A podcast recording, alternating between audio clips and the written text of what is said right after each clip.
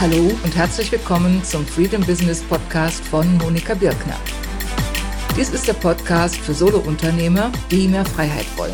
Mehr Freiheit im Business, vom Business und durch das Business. Und Sie erfahren in diesem Podcast, wie das gelingt.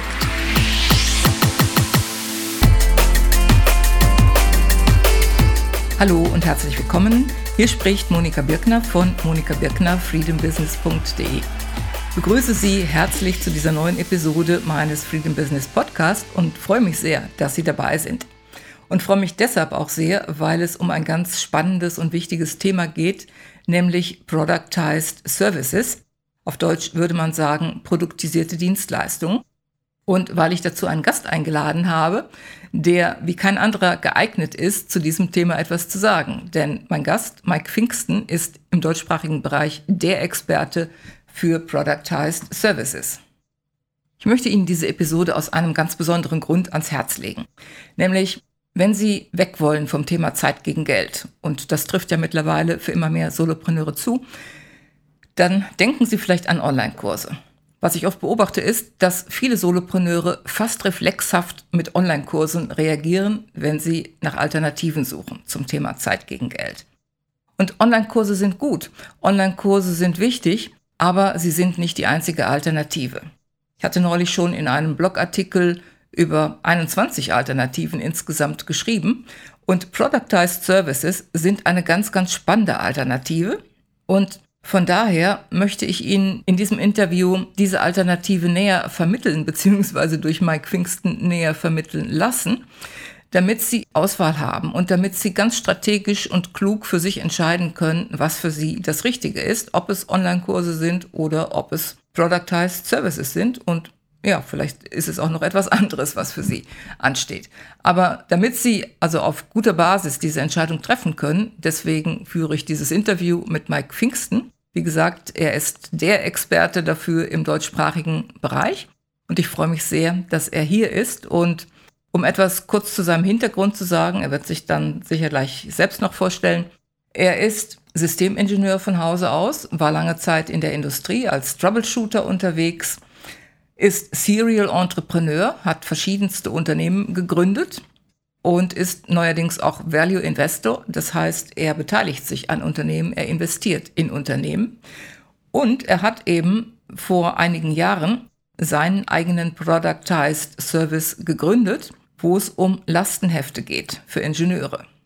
Und wie gesagt, das Thema klingt jetzt vielleicht etwas exotisch und Sie denken, ich bin kein Ingenieur und kann ich damit wirklich etwas anfangen. Aber es wäre gut, denke ich, wenn Sie dabei blieben, weil wir wollen auch darauf eingehen, wie sich Productized Services für andere Branchen einsetzen lassen, wie sie sich für Coaches einsetzen lassen, für Berater, Trainer und so weiter und wie sie auch mit kleinen Schritten vorankommen. Und wir wollen auch eingehen auf Bedenken, die sie vielleicht haben können.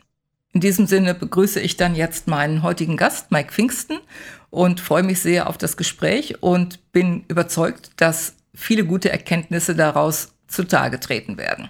Ja, herzlich willkommen, Mike Pfingsten. Ich freue mich unendlich, dass du hier bist und dass du deine Erfahrungen schilderst über dieses Thema. Und meine Einleitung jetzt war sehr kurz.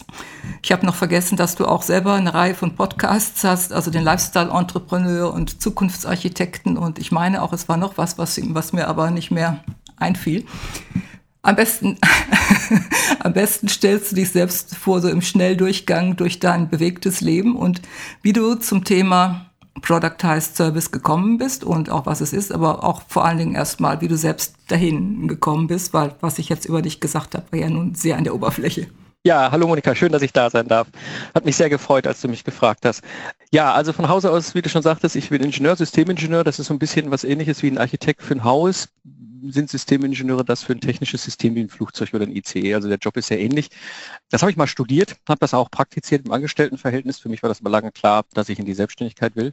Habe 2005 mein eigenes Ingenieurbüro gegründet, habe Projekte gerettet im Industriekontext. Das habe ich lange Zeit gemacht, bis ich dann den Zukunftsarchitekten als Podcast gestartet habe. Eigentlich um mein Wissen zu dokumentieren. Das war so ein bisschen der Antrieb. Und der hat mein ganzes Geschäft auf den Kopf gestellt. Also ich habe bis dato im Februar 2012 sechs Unternehmen gegründet gehabt, aufgebaut, Kooperationen, verkauft, eine Insolvenz miterlebt, das ganze Programm.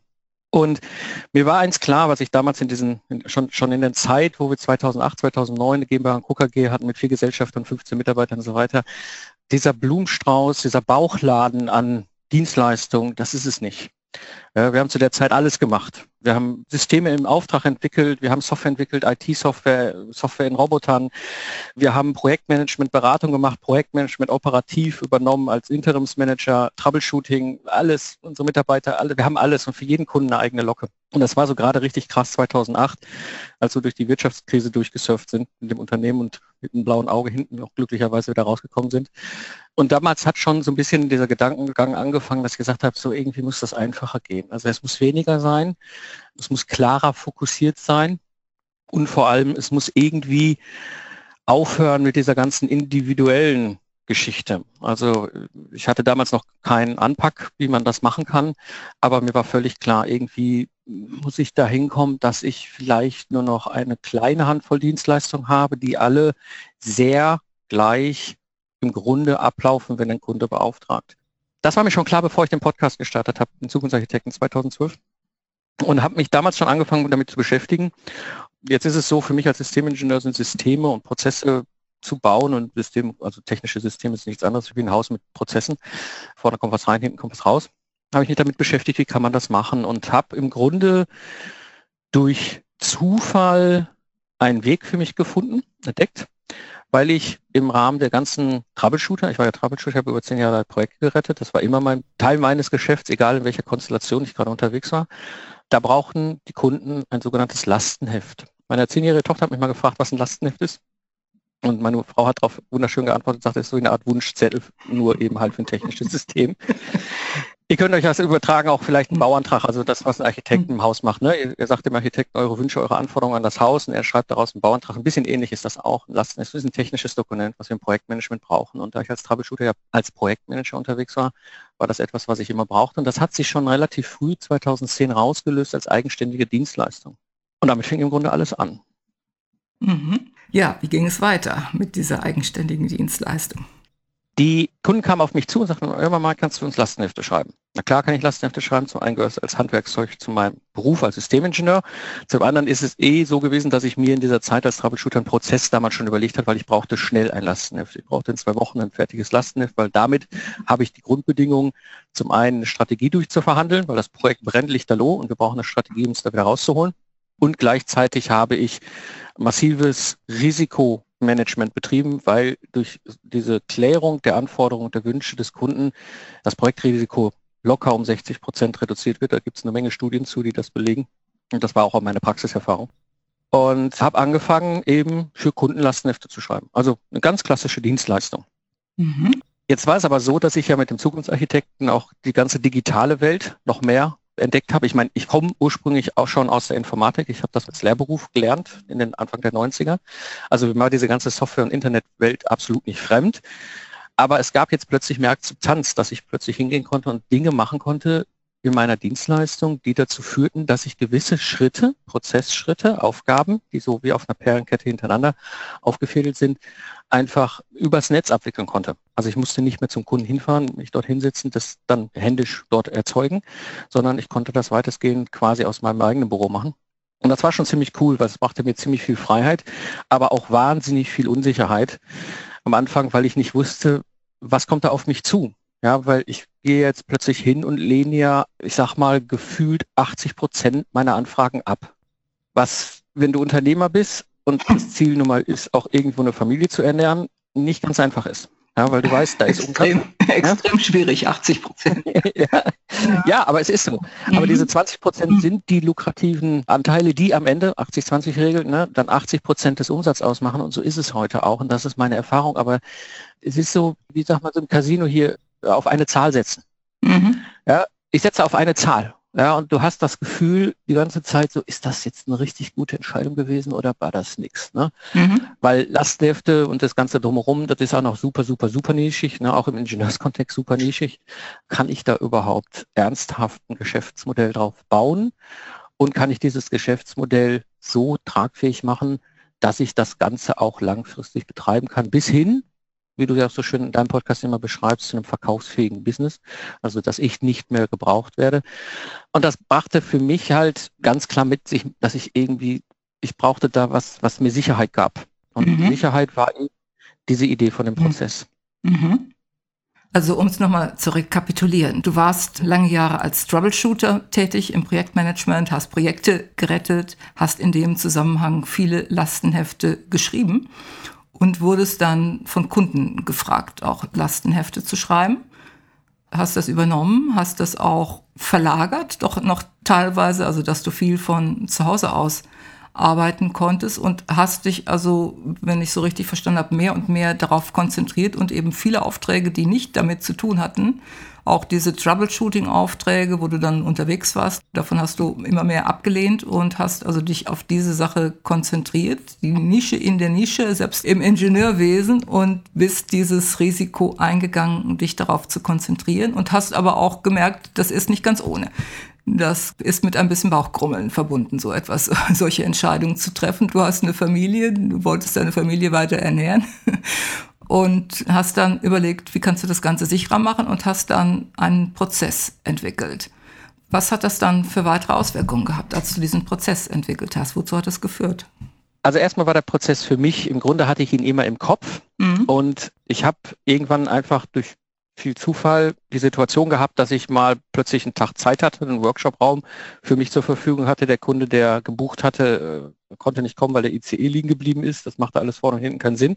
Alles war bezahlt und ich stand in diesem Workshop-Raum und hatte eigentlich alles soweit parat um für mit einem Kunden in einem Workshop, in individuellen Einzelworkshop, sein Geschäft mal ein bisschen zu systematisieren. Es ging gar nicht um mein Geschäft, das ist so, ne, wie Schuster mit den eigenen Schuhen. Mhm. Und hatte plötzlich Zeit und habe das mal komplett visualisiert, so wie ich als Systemingenieur eben halt für mich ein System visualisiere, wie ein Wertstrom nennen wir das, ne, wie ich einen Wertstrom in meinem Unternehmen erzeuge. Und das war für mich ein Aha-Moment, weil ich damit für mich selber erstmal nochmal viel klarer hatte, wie soll es denn laufen von dem Erstkontakt des Kunden. Also die kommen auf mich zu, fragen mich an, wir brauchen ein Lastenheft, können Sie sowas schreiben, bis hin zum Auftrag, bis hin zur Leistungserbringung, bis aber auch nach Abschluss und Übergabe des Ergebnisses das ganze After-Sales-Thema. Was ist mir da wichtig an Prozessschritten? Habe ich das komplett visualisiert und relativ schnell gemerkt, so, oh, da ist Musik drin, nicht nur für mich, weil ich jetzt für mich nochmal viel klarer hatte, wie diese Dienstleistung funktionieren sollte, sondern ich konnte sie plötzlich auch vermitteln. Ich habe zu der Zeit, wie gesagt, hatte ich dann schon sieben Unternehmen gegründet, ja. Und wie gesagt, in allen war es ein ziemlich großes Ding mit echt doch ordentlich Mitarbeitern und anderen Gesellschaftern, für mich gefühlt groß. Und ich habe diesen gesamten Mitarbeiter-Wahnsinn sage ich jetzt mal, im Positiven und manchmal auch im Negativen erlebt. Und für mich mhm. war eigentlich klar, egal was ich jetzt baue aus dieser ganzen Geschichte, das tue ich mir nicht nochmal an. Also das war irgendwie nicht meins. Also muss ich das irgendwie so bauen, dass ich natürlich auch Aufträge annehmen kann, weil ich kann ja nicht alleine hier den ganzen Tag einen Tag aus Lastenhefte schreiben. Erstmal wäre ich dann rahmdüsig. So. es ist schon eine sehr spezielle äh, Tätigkeit. Mhm. Aber auf der anderen Seite bin ich ja auch zeitlich begrenzt. Ne? Mhm. Ich habe ja irgendwie auch noch ein anderes Leben, außer nur Lastenhefte schreiben. Und ich konnte es plötzlich vermitteln an freiberufliche Ingenieure, die auch das Handwerkszeug drauf haben, die vielleicht nicht so akquisestark sind, vielleicht auch gar nicht so sichtbar im Markt so positioniert, aber gerne diese Aufträge abwickeln. Das heißt, ich hatte mit dem, auf der einen Seite die Möglichkeit zu kommunizieren, wie ich bitteschön diesen Auftrag abgewickelt haben möchte und hatte da die Möglichkeit, sogenannte VAs, also virtuelle Assistenten nennt sich das ja in unserem Kontext, aber als Ingenieur, also Freiberufler, für mich arbeiten zu lassen. Das heißt, ich hatte nicht mehr diese Situation, Mitarbeiter einstellen zu müssen und das Ganze, was sich da manchmal dann doch in diesem deutschen Land damit einhergeht. Und ich hatte auf der anderen Seite aber auch die Möglichkeit, und das ist mir viel, viel später erst bewusst geworden, eine Möglichkeit zum Kunden zu kommunizieren und ihm Sicherheit zu geben. Ja? Weil klassisch ist das so, kommt ein Kunde, kannst du Lastenheft schreiben. Sagst du, ja klar, kann ich ein Lastenheft schreiben. Und dann fällst du in dieses, also ne, als Fachidiot fällt man ja so in dieses Loch rein, dem Kunden bis Pontius und Pilatus alles mit Wissen zu erklären, ja, oder ihn damit totzuschlagen, kann man es auch nennen im Vertriebsprozess. So, und dann hat er hinterher überhaupt keinen Plan mehr und weiß überhaupt nicht, soll ich das jetzt bestellen oder nicht. Und das kostet ja auch nicht unwesentlich Geld. Also je nach Größenordnung des Projektes, bei uns fängt das so bei 12.500 Euro an für die Erstellung eines Lastenheftes. Und da braucht es Vertrauen. Und das war plötzlich viel einfacher möglich, weil ich, wie so ein Maler, weißt du, du gehst zu einem Maler mhm. und sagst, hier, bitte schön, mhm. ich möchte mal das Wohnzimmer neu tapeziert und angestrichen haben. Und der sagt, okay, alles klar, Moment, das sind die drei Tapeten, die ich empfehle, das sind die fünf Farben. das ist der Ablauf, ne? A, B, C, D, das mache ich. Ich bin drei Tage hier, dann haben Sie es picobello fertig. So habe ich das Gefühl, er hat Ahnung von dem, was er tut als Maler. Mhm. Ich habe das Gefühl, ich kann ihm vertrauen. Ja, er weiß, mhm. was er mhm. tut. Wenn er mir jetzt erklären würde, ja, dann nehme ich hier den Quasten ne, und mache und streiche die hier hinten ein und rolle sie so auf und so auf. Das will ich ja alles gar nicht hören als Kunde. Ich will ja nur ein fertiges Wohnzimmer haben. Mhm. Das war das, was mir in der Kommunikation zum Kunden vieles, viel einfacher gemacht hat. Damit dem Kunden viel, viel mehr Sicherheit bei der Auftragsvergabe gibt.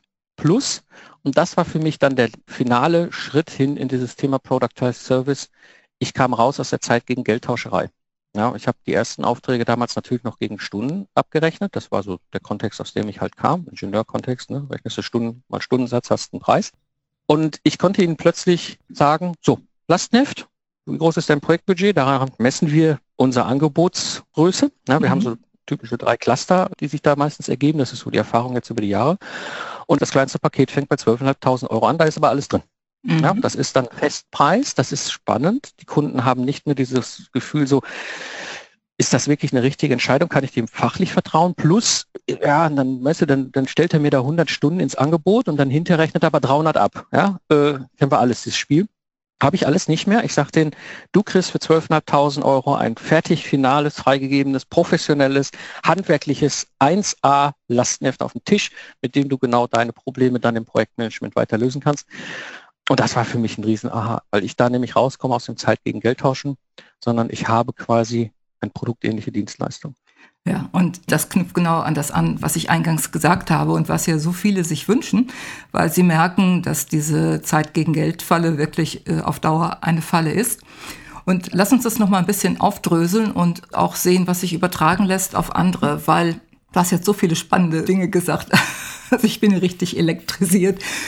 Und es sind ja bei den Zuhörern erfahrungsgemäß jetzt bei meinem Podcast nicht die Ingenieure in der Mehrzahl, sondern es sind viele Coaches, Berater, Trainer, andere Dienstleister, Texter, Grafiker, kreative Dienstleister, Webdesigner und so weiter.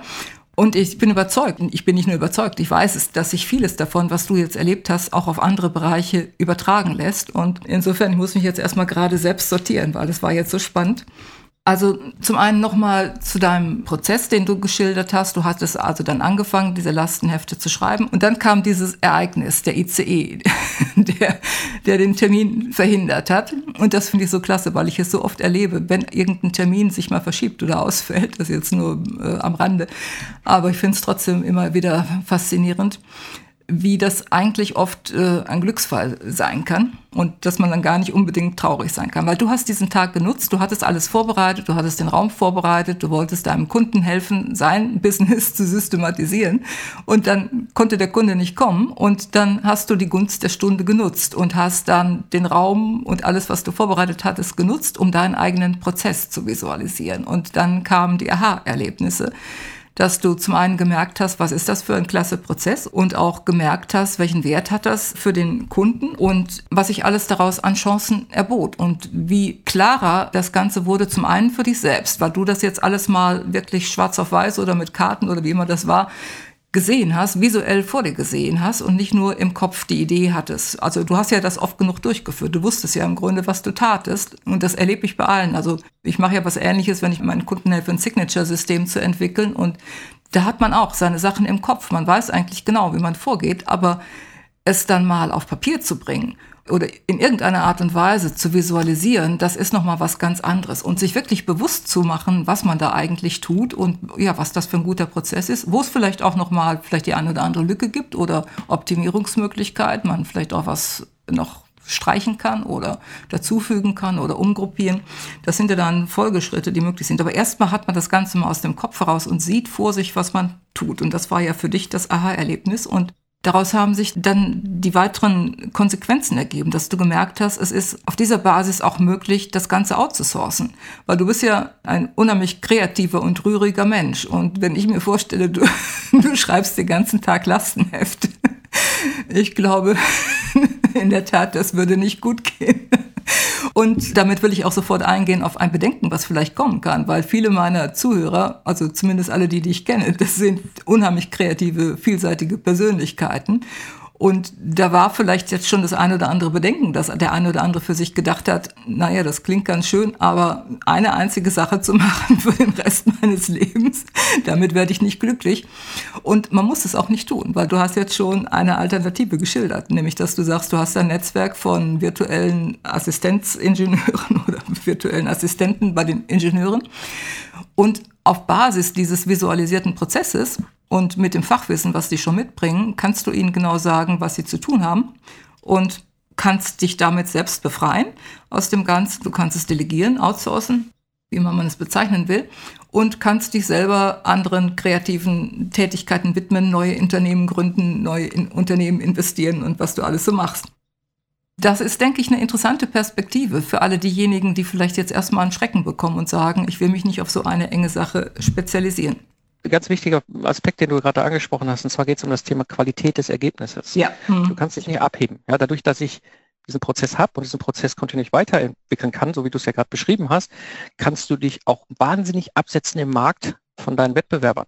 Ja. ja mhm. Weil du einfach Top-Qualität lieferst. Und das ist heute viel mehr meine Rolle. Natürlich schreibe ich auch noch Lastenheft. Ich habe jetzt Ende Mai eins geschrieben für ein Fahrplan 3D digitales Online-Fahrplansystem der Hallischen Verkehrsgesellschaft, also so, so ein Liniennetzplan nur interaktiv und ne?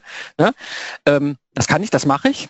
Ähm, aber ich mache es nur nicht, nicht mehr für alle Kunden, sondern ich mache es nur dann, wenn ich an meinem Prozess etwas weiterentwickle. Dann, dann steige ich selber wieder quasi ins Geschirr mhm. und gucke, ob die neuen Ideen funktionieren, die ich habe, weil das kann ich schlecht an meine VAs auslagern. Mhm. Unter Umständen fehlt der Kontext oder das Feedback ist nicht das, also, ne, kennst das ja hören, heißt nicht ja. verstehen.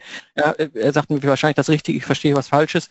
Und so mache ich das lieber dann mal selber und probiere neue Tweaks und Dinge aus. Ne? Also mhm. ein, ein, so ein Riesenerlebnis war für mich schon relativ früh. Ich komme ja ursprünglich aus der Automobilentwicklung und da sind Prozesse und Reifegrade und Assessments und, und, und sowas ganz wichtig. Das heißt, wir müssen belegbare, nachvollziehbare Dokumentation haben, dass wir das getan haben, was wir tun sollen. Das bedeutet, ich brauche ein, ein Freigabe, Dokument zum Lastenheft. Mhm. Ein, ein, Protokoll, quasi ein Meeting-Protokoll, müsst ihr euch vorstellen. Mhm. Wusste ich, ist total wichtig. Ohne das kommst du durch keine Prozesse, keine Zertifizierung nirgendwo durch in dieser Branche, in, überhaupt in der Industrie. So äh, interessieren meine Kunden überhaupt nicht. Ne? Ich mhm. habe das lange kommuniziert, bis ich irgendwann festgestellt habe, das ist zwar ein wesentlicher Prozessschritt, ne? dieses Review und das Ganze zu protokollieren und diese äh, Themen dann, die noch aufgefallen sind, einzupflegen. Aber in einem Vertrieb kommuniziere ich das nicht mehr. Ja? Und ich liefere es auch nicht mehr aus.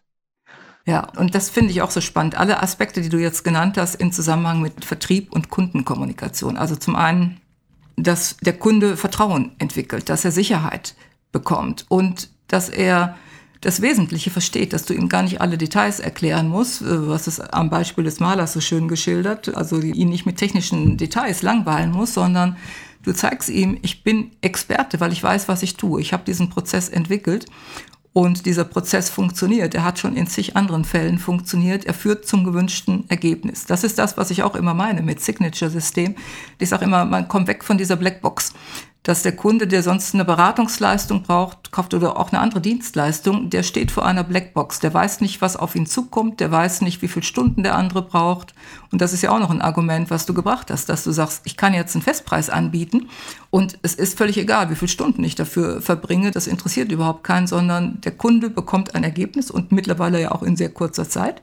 Und er weiß, was er bekommt. Er kann vertrauen, dass das Ergebnis von hoher Qualität ist. Zum einen, weil du mittlerweile auch bekannt bist dafür, aber auch, weil dieser Prozess zu Qualität führt. Und das ist etwas, was sich viele nicht bewusst machen, dass so ein systematisierter und visualisierter Prozess, dass der zu einer Verbesserung führt und dass der einen auch zu einem besseren Experten nochmal macht. Ich sehe das immer vergleichbar, wenn man ein Buch schreibt wer ein Buch schreibt, der vertieft sich in ein Thema. Und wenn er vorher noch kein Experte ist, dann ist er Experte geworden, wenn er das Buch geschrieben hat, weil er sich dann so intensiv mit der Materie beschäftigt hat. Und ähnlich sehe ich das mit solchen Prozessen, wie du es jetzt beschrieben hast, dass du auch deinen Prozess weiterentwickelst. Der bleibt ja nicht stehen. Es gibt immer Dinge, die man optimieren kann. Es gibt Veränderungen, die stattfinden, technische, gerade in deinem Bereich, ja, technische sonstige Veränderungen. Man, man kann immer noch viel weiterentwickeln, aber man hat schon mal eine Basis und es ist letzten Endes etwas, was ich auch vergleiche mit der Markenartikelindustrie.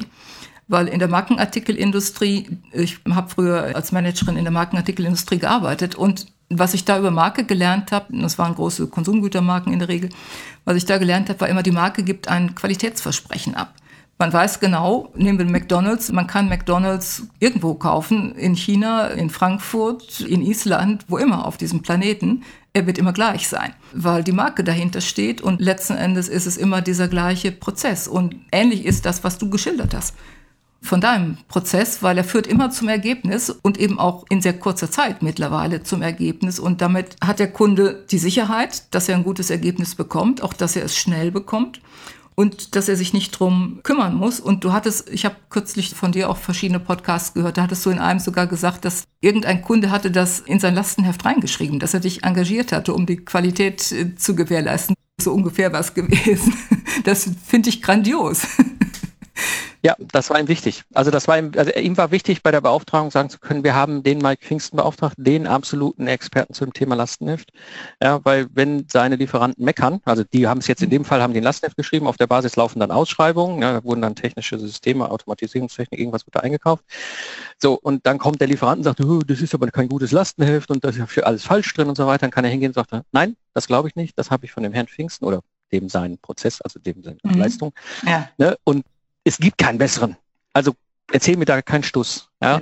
ja ähm, so das ist so ein Effekt, der auch bei unseren Kunden eintritt. Äh, nebenbei auch so Sachen, ich sag mal, klassischerweise braucht ein Ingenieur, wenn er wenig Erfahrung hat, so oft schreiben die keine Lastenhefte, so zwischen zwei und sechs Monaten für die Erstellung eines Lastenheftes. Das Ergebnis ja. ist auch mehr Hobby. Ja, jetzt komme ich um die Ecke und sage, wir machen das in zwei Wochen. Dann gucken wir mich am Anfang erstmal mit großen Augen an. Ich kann aber diese Festpreisgeschichte machen. Ich weiß ja, was für Grundkosten ich habe, auf mhm. jeden Fall. Ich weiß ja, was läuft. Mhm. Das heißt, ich kann jetzt mit dem Kunden auf eine Wette eingehen. Das heißt, was ich mache, ist mit dem, ich sage, hör zu, 50 Prozent Anzahlung, bevor wir überhaupt arbeiten. Mhm. Hat für den Kunden einen Riesenmehrwert, weil er plötzlich nämlich Geld ausgegeben hat für dieses Thema Lastenheft. Und jetzt hat der Projektleiter beim Kunden ein Argument in der Hand und sagt, Lastenheft, dieses unbeliebte Kind, ja, was immer gerne nach hinten geschoben wird in so einem Projektmanagement, der Pfingsten hat sein Geld schon bekommen, der sitzt da und wartet. Mhm. Soll ich mal langsam? Ja, das heißt, er hat einen Hebel in der Hand für sich als Argumentation. Ich habe natürlich Geld, das ist natürlich wirtschaftlich auch hochinteressant, aber der wesentliche Teil ist vor allem für ihn der Hebel. Und ich sage, wenn du das machst mit mir, 50 Prozent Anzahlung, hast du den Hebel, gehe ich darauf ein, wenn du möchtest, dass die zweiten 50 Prozent erfolgsabhängig sind. Klasse. Ja, ich kann keinen. Verlust machen, weil ich weiß, was für Grundkosten ich habe. Das heißt, mit mhm. 50 Prozent passt das bei mir immer. Ja. Aber mhm er hat plötzlich das, der ist sich so sicher bei dem, was er da tut, dass er mir das anbieten kann. 50 Prozent. Ja, das sind bei mhm. den 12.500 Euro, sind nur 6.250 Euro, die der wettet, dass er es kann. Ja. Das bedeutet, er muss es können, sonst würde er so eine Wette nicht eingehen. Ja was das für ein Vertrauen erzeugt und was für eine Sicherheit und dann eben auch noch der Hebel ist, ist wirklich umzusetzen, was ja dann letzten Endes für beide Seiten gut ist. Es ist für dich gut und es ist für den Kunden gut, wenn er das dann auch tatsächlich umsetzt, mit seinem Projekt dann losmarschieren kann.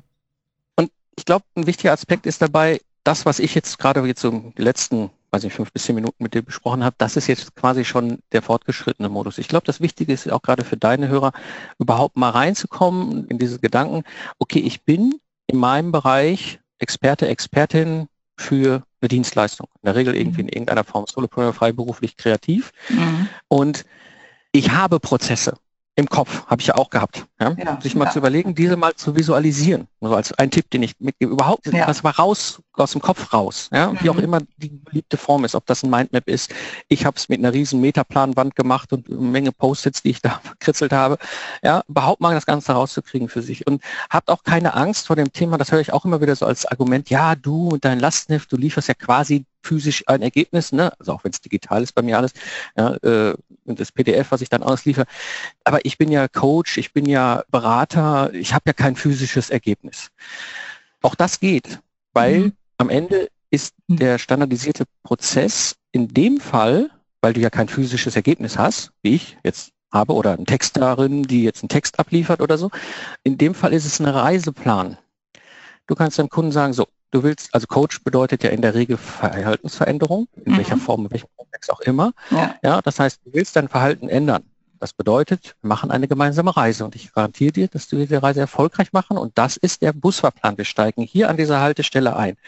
Und ich finde das bei Coachen sogar noch spannender. Die haben die Möglichkeit dann auch in ihrem Prozess Abbruchpunkte zu machen. Das kann ich nicht. Ja? Ich muss mhm. das durchziehen. Mhm. Ähm, ich habe zwar Spielregeln, ja, dass mein Kunde mitspielt und ich will da nicht irgendwie ins totale Nirvana rennen, aber wer einmal beauftragt heißt, Lastenheft abgeliefert. Und beim Coach ist das spannend, wenn du sowas machst, auch sagst, okay, das ist die Busreise, da fahren wir jetzt von Station A nach Station B und dazwischen gibt es noch zwei Haltestellen. Und da kann ich als Coach oder der Fahrer von dem Bus oder der Kunde als Mitreisender, also sprich der Coachee, äh, sagen, es passt nicht oder ist genug oder was auch immer. Ja, also auch gerade mhm. ich als mhm. Coach kann sagen, das ist ein definierter mhm. Punkt, hier kann ich abbrechen, weil passt nicht, der Kunde zieht nicht mit, der Coachee zieht nicht mit, wie auch immer. Mhm. Ne? Mhm.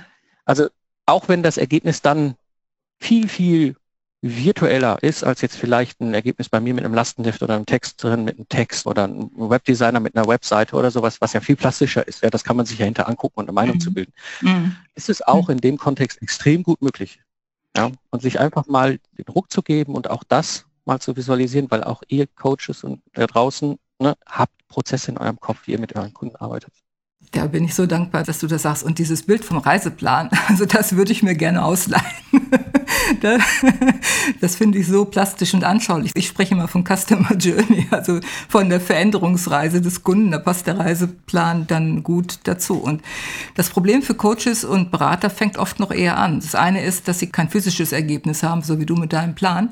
Das Problem fängt oft noch eher im Mindset an, dass sie überhaupt nicht so sehr ergebnisorientiert arbeiten, sondern viele prozessorientiert arbeiten eher und sich schwer tun, ein Ergebnis zu versprechen. Dass sie sagen, ja, ich weiß noch gar nicht, was rauskommt und ich weiß ja auch gar nicht, ob ich das wirklich gewährleisten will oder gewährleisten kann. Vielmehr wollen vielleicht schon, aber ob ich das wirklich kann, weil es sind Mitwirkungshandlungen des Kunden erforderlich. Gerade im Coaching-Prozess können unvorhergesehene Dinge auftauchen und es hat ganz viel mit Mindset zu tun und ich merke oft, dass diese Umstellung, also mal überhaupt in Richtung Ergebnis zu denken, was für ein Ergebnis kann ich denn bewirken, was für ein Ergebnis will ich bewirken, das macht schon eine Menge aus und man kann ja auch, selbst auch als Coach, man kann beispielsweise den Prozess hinterher dokumentieren oder ein Ergebnis dokumentieren. Also wenn ich jetzt so einen Tag mache, jetzt im laufenden Coachingsprozess nicht, aber wenn ich einen Tag mache, dann schreibe ich eine Zusammenfassung hinterher.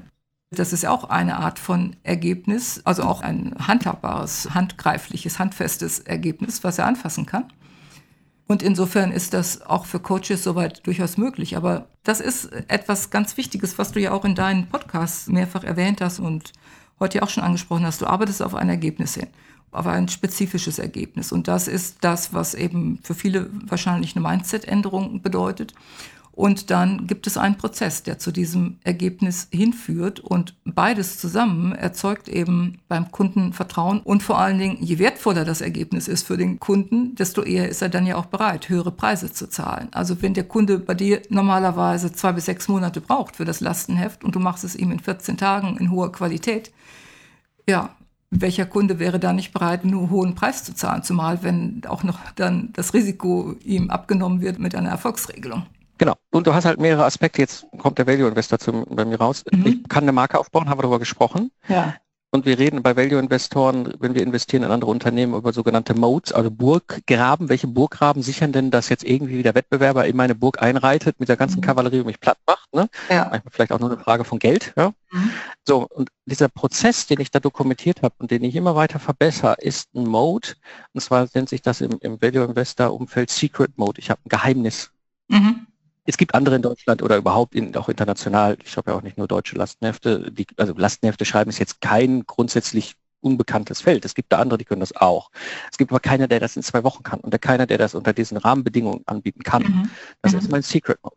Ja, und damit bin ich wiederum bei einem Asset und das ist ja das, was ich bei dir so wunderbar finde, diese verkaufbare Business. Im Zweifel kann ich irgendwann auch das Ganze verkaufen und das hat einen Wert. Ja, ja.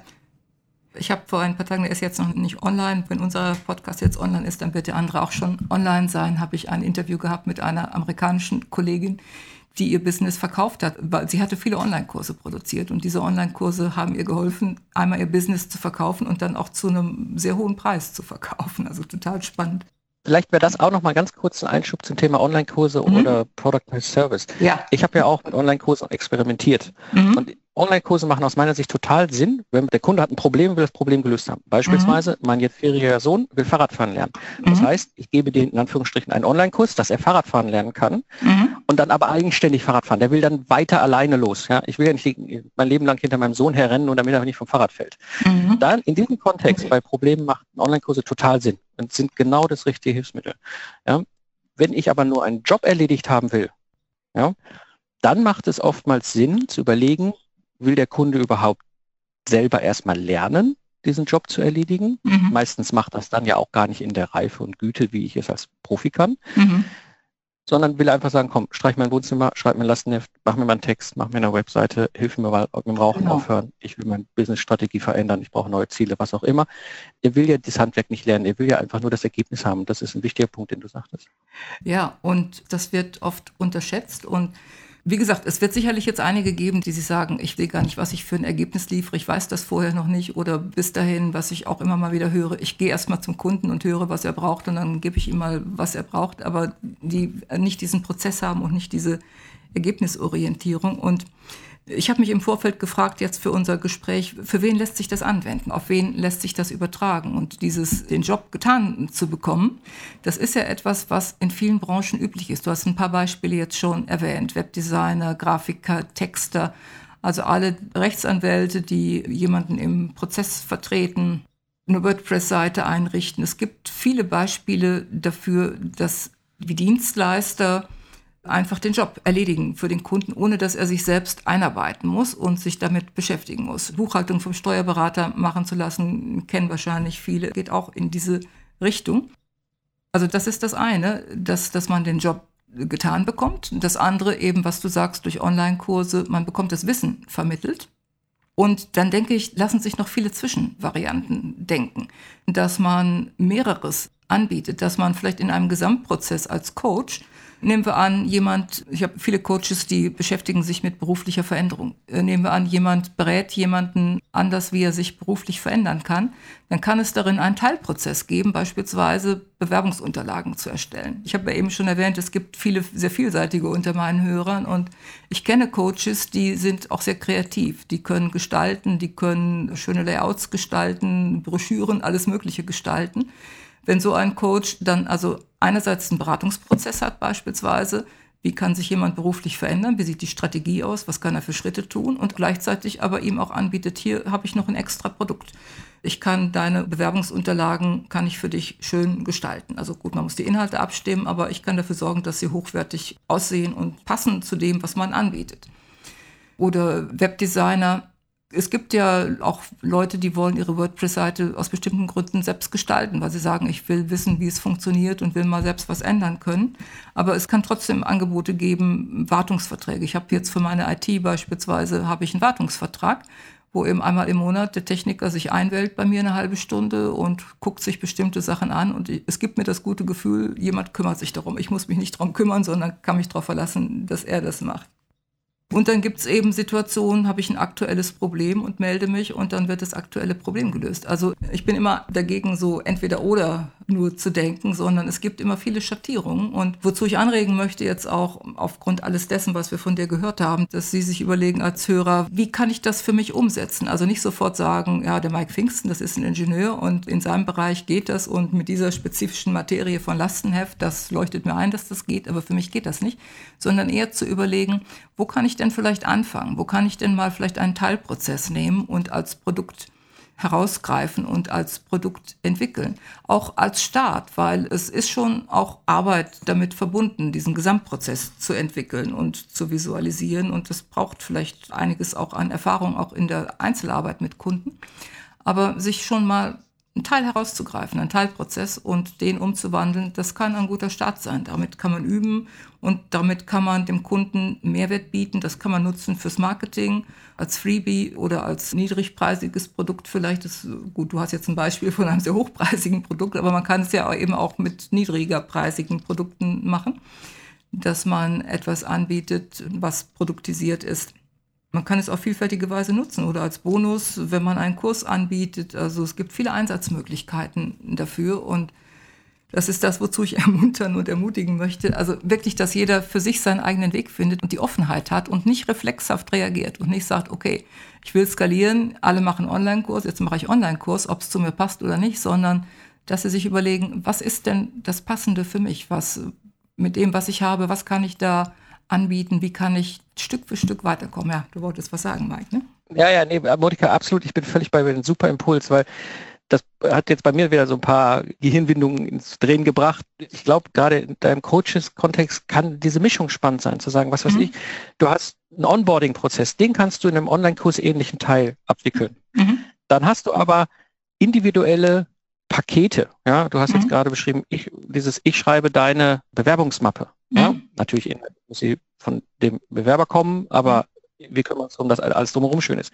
Ja, oder in diesem Kontext vielleicht auch mal Stilberatung. Ja, mhm. gerade wir wäre total stilsicher, was Bekleidung mhm. angeht. Ne? Mhm. Sozusagen, was weiß ich. Solche Sachen macht ihr als Coaches, wenn ihr genau diese Berufsveränderung ja bei euren Kunden macht. Ja. Sind das ja Teilelemente, die ihr macht. Und das mal wie so Legosteine, also mal rauszunehmen und zu sagen, okay, das mache ich ja sowieso mit jedem Kunden. Ne? Das, mhm. das, ich, ich, ja, ich kann mir vorstellen, ich, wenn ich jetzt als angestellter Führungsverantwortlicher Ingenieur in dem, im Mittelstand sag, boah, so mit ne, Anfang 40, ich habe noch mal Bock auf ein anderes Unternehmen, aber ich habe überhaupt gar keine Ahnung, meine letzte Bewerbung ist 20 Jahre her. Ne? Mhm. Ne?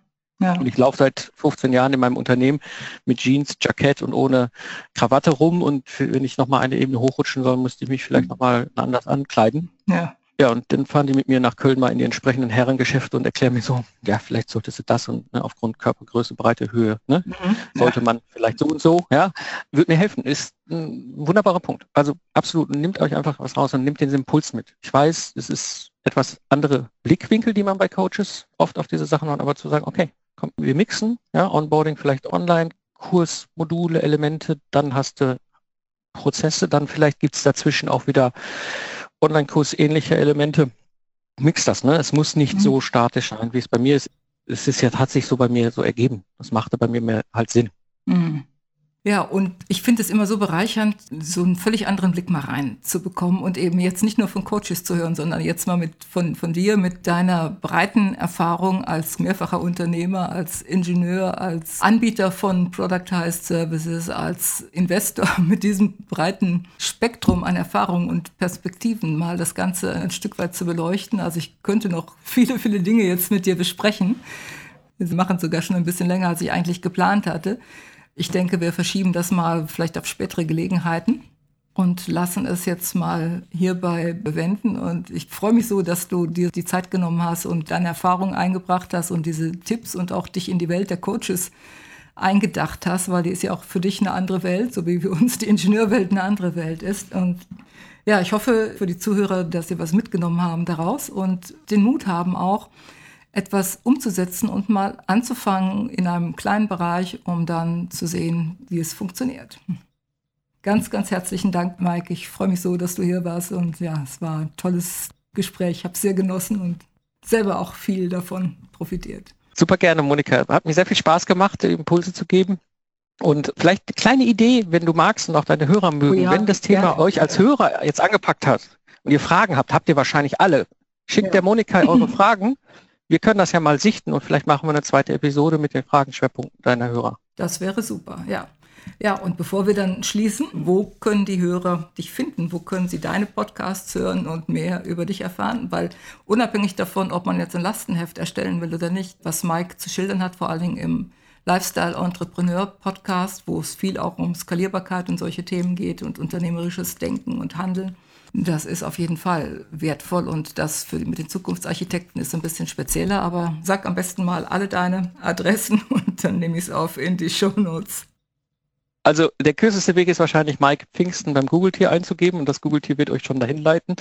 Aber du sagtest schon lifestyleentrepreneur.de, das ist mein Hub, wo ich meine Unternehmererfahrung reinkippe und der Zukunftsarchitekten, das ist mein Hub, wo ich meine Ingenieur, Systemingenieur, Projektmanagement Erfahrung reinkippe, Zukunftsarchitekten und Mike Pfingsten. Mike schreibt sich M-A-I-K. M-A-I-K und Pfingsten wie Ostern sozusagen oder wie Weihnachten. und Lifestyle Entrepreneur, das ist jetzt ein bisschen kompliziert zum Buchstabieren. Es ist alles in einem Wort, also lifestyleentrepreneur.de. Ja. Wenn man Mike Pfingsten sucht, dann kommt man auch sehr schnell dahin und Zukunftsarchitekten ist zukunftsarchitekten-podcast.de. Aber ich schreibe es auch nochmal in die Show Notes ja, ja. sodass jeder es nachlesen kann. Ja, ganz herzlichen Dank. Ich bin richtig, ja, energetisiert durch das, was ich jetzt gehört habe, alles und freue mich schon, es weiter umzusetzen und hoffe eben auch, dass die Zuhörer viel umsetzen davon. Dankeschön nochmal, Mike. Danke auch, Monika. Vielen Dank.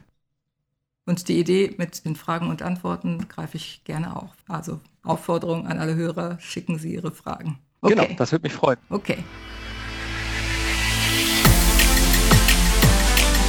Das war Monika Birkner mit dem Freedom Business Podcast. Wenn Sie an dieser Thematik interessiert sind und wenn Sie sie auch umsetzen wollen für Ihre eigene Situation, dann lade ich Sie herzlich ein in die Freedom Business Community bei Facebook. Die Freedom Business Community ist die Facebook-Gruppe für Solopreneure, die ein verkaufsfähiges Business schaffen wollen. Sie finden sie unter facebook.com slash groups slash Monika Birkner Community oder indem Sie einfach in der Suchfunktion Freedom Business Community eingeben und dann werden Sie sie finden. Ich freue mich, wenn wir uns dann da sehen. Das war Monika Birkner.